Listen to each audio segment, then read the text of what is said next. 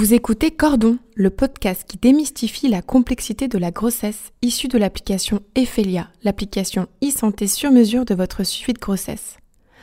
À travers des témoignages de professionnels de la santé, la maternité et la paternité sont abordées sans tabou, en y intégrant les défis actuels comme l'écologie ainsi que les sources d'inquiétude comme les pathologies de la grossesse. Son objectif? Vous rassurer toutes et tous grâce à des échanges d'experts et vous apporter, quelles que soient vos interrogations, les clés et réponses pour bien vivre cette incroyable aventure. Alors inspirez, expirez et écoutez Cordon. Positif, positif, positif. Je suis enceinte Allez, on y va, on y va, on y va, on y va, on y va, on y va Vous avez pris combien de kilos depuis le début de la grossesse? Je voulais aussi vous parler du risque de déféquer au moment des poussées. C'est comme une gastro qui dure 9 mois. Il faut chercher une profession pour être proche des gens, pour les aider. Allez, on continue, on continue, on continue, on continue C'est un garçon. Bonjour à tous et bienvenue dans un nouvel épisode de notre podcast Cordon. Nous sommes ravis d'accueillir de nouveau Séverine, sage-femme libérale, avec qui nous avons discuté dans un autre épisode des grossesses pathologiques. Aujourd'hui, c'est un sujet phare que nous allons aborder, celui de l'allaitement dans son sens le plus large, l'allaitement maternel, artificiel, mais aussi mixte. Bonjour Séverine. Bonjour. Aujourd'hui, l'OMS recommande un allaitement exclusif pendant les six premiers mois de vie de l'enfant et un allaitement au sein devant se poursuivre jusqu'aux deux ans de l'enfant. Dans les faits, il peut être extrêmement difficile de respecter ces recos. Oui, complètement. Parce que euh, déjà, tous les mamans ne souhaiteront pas allaiter. Et ensuite, dès les premiers, dès les premiers temps, l'allaitement peut nécessiter un besoin de soutien, au départ par les professionnels de santé, et ensuite, un peu plus tard, par les politiques de santé. En France, euh, on a un congé maternité qui dure que 10 semaines, donc très vite, les mamans vont arrêter leur allaitement. Si on prend l'exemple de la Norvège, ils ont 99% de taux d'allaitement à la naissance et encore 80% à 6 mois. Mais le congé maternité là-bas varie entre 36 et 46 semaines. Si on regarde un peu plus près euh, les chiffres, d'après de récentes études, 69% des mamans choisissent d'allaiter immédiatement après la naissance, moins d'un enfant sur cinq reçoit encore du lait maternel 6 mois plus tard, et à un an, ils ne sont plus que 5% à être toujours allaités.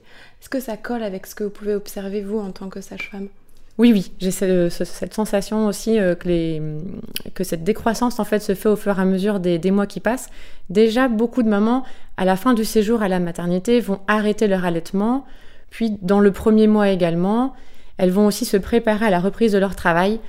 Donc, la plupart du temps, euh, au bout de, de 6 à 8 semaines, il y a déjà beaucoup moins d'allaitement euh, en France.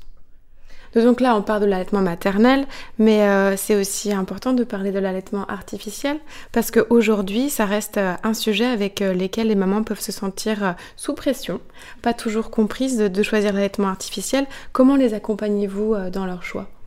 Alors, pendant la grossesse, lors des séances de préparation à la naissance, je vais expliquer le déroulement de l'allaitement maternel et de l'allaitement artificiel. On va pouvoir discuter des doutes de chacune. Et il y a aussi des, des choses qui sont inconnues avant que le bébé soit né. Donc, je, je leur conseille toujours de prendre le temps, so- soit lors de la tétée d'accueil en salle d'accouchement, soit si la décision n'est pas encore nette, de, de prendre quelques tétés, quelques jours avant de, de décider, euh, de voir ce qui, ce qui leur convient le mieux. On peut essayer alors? On peut essayer, complètement. Il faut prendre le temps. La montée de lait va se faire, c'est un phénomène naturel, et le, on, on va pouvoir euh, gérer cette tension au niveau des seins qui va durer deux à trois jours. Et au moins, on n'aura pas de regret si on a essayé pendant quelques jours d'allaiter son bébé et de se dire en, en pleine conscience, bah non, j'ai testé, l'allaitement ne- n'est pas pour moi et je, je suis contente, je, je vais mieux vivre le fait de, de proposer le biberon à mon bébé. Est-ce que vous leur rappelez un petit peu les bienfaits de ce lait maternel? Oui, oui, oui, euh, en effet. Donc, euh, on sait que le, maternel, le lait maternel a plein de, de vertus euh, nutritives. Il va y avoir euh, de nombreuses protéines qui seront fractionnées, qui vont permettre une meilleure digestion. Euh, et également des enzymes qui vont permettre de mieux synthétiser les graisses, ce qui permettra au bébé de pouvoir mieux grossir.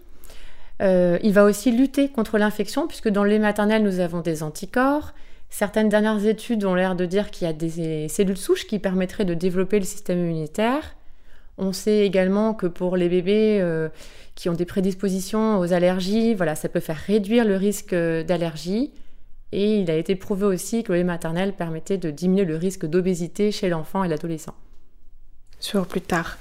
Euh, est-ce qu'on peut aussi euh, rappeler un petit peu aux mamans qui nous écoutent les principales règles à respecter dans la préparation d'un biberon? Oui, alors la règle de base, c'est toujours de se laver les mains avant de préparer un biberon. Ensuite, de mettre de l'eau, une eau qui est adaptée à l'alimentation des nourrissons. Donc, en fonction des endroits où l'on vit, on peut utiliser l'eau du robinet et parfois il vaudra mieux prendre euh, une eau euh, en bouteille. Ensuite, quand le lait est, fait, euh, si on veut le tiédir, il sera contre-indiqué de prendre le micro-ondes. Il vaudra mieux le faire réchauffer au bain-marie, au chauffe-biberon. Une fois qu'il est prêt, il est valable pour une heure. On devra le jeter si l'enfant l'a pas entièrement euh, consommé. Consommé. Ce qui nous amène un petit peu au sujet de l'allaitement mixte, qui est en fait euh, un allaitement maternel plus un allaitement artificiel. Euh, comment vous accompagnez les mamans à, cet allaitement? Alors, dès les premiers jours, si elles ont besoin de, compléter leur bébé, alors certaines font le choix de cet allaitement mixte dès le démarrage de l'allaitement, et d'autres vont être un peu contraintes de le faire puisque le bébé ne prendra pas assez de poids au départ lors de l'initiation de l'allaitement et peuvent introduire euh, des biberons dès, les premiers jours. Ensuite, au cours des deux premiers mois, si elles ont envie euh, de, mixer parce qu'elles préfèrent euh, que leur conjoint donne un biberon et qu'elles aient un, voilà, elles moins de tétés, je vais aussi progressivement les, guider pour que cet aliment mixte puisse bien se passer. Quand on fait un aliment mixte, il faut toujours avoir en tête que moins les seins vont être stimulés, moins la production de lait sera importante et donc cet allaitement risque de se tarir. Donc quand c'est très clair pour la femme et que cette idée progressive de sevrage va se faire, c'est très bien. Pour les mamans qui veulent euh, continuer d'allaiter, je vais en mix, je vais essayer de les motiver à ce qu'elles tirent le lait comme fréquemment pour que ça se poursuive plusieurs mois. J'allais justement rebondir sur euh, le sevrage. Comment peut-il se passer en douceur pour la maman mais aussi pour le bébé? Oui, alors pour la maman, c'est toujours de prendre son temps, d'essayer d'estimer, alors si c'est notamment pour une reprise de travail, peut-être qu'un jour ou trois semaines avant, de manière à savoir que si on réduit euh, une tétée, on va le faire progressivement, on va voir comment nos seins s'habituent sur 3-4 jours avant d'en réduire une deuxième. Et on va progressivement, comme ça, supprimer les tétées, remplacer par des biberons, sans qu'il y ait trop de sensations d'engorgement au niveau de la poitrine.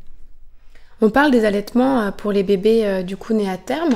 Euh, pour les bébés nés prématurément, est-ce que cela va se passer différemment? Oui, alors tout dépend aussi du terme dans lequel naît le bébé, puisqu'on sait que la succion déglutition est une fonction qui est acquise par le fœtus à la 34e semaine d'aménorrhée. Donc avant cela, les bébés nés ne pourront pas téter le sein de leur maman. Donc on aura d'autres systèmes, notamment par des sondes gastriques, pour leur faire prendre le lait de leur maman. Et dès 34 semaines, on va essayer de favoriser des peaux à peau précoces euh, et puis avec des compléments aussi, puisqu'il va fatiguer très vite sur cet été et qu'il aura besoin d'énergie pour, euh, bah, pour grandir, pour grossir et pour mieux prendre le sein de sa maman dans les semaines qui vont suivre. J'ai une dernière question pour vous, Séverine. Notre podcast s'appelle Cordon. Qu'est-ce que ce mot vous évoque? Alors le cordon, pour moi, c'est toujours le lien, le lien entre forcément la femme enceinte et son fœtus. Au moment de la naissance, c'est une coupure, hein, ce cordon. Euh, vu qu'aujourd'hui on, aborde l'allaitement, ça peut être une façon de, conserver ce cordon, d'allaiter son bébé.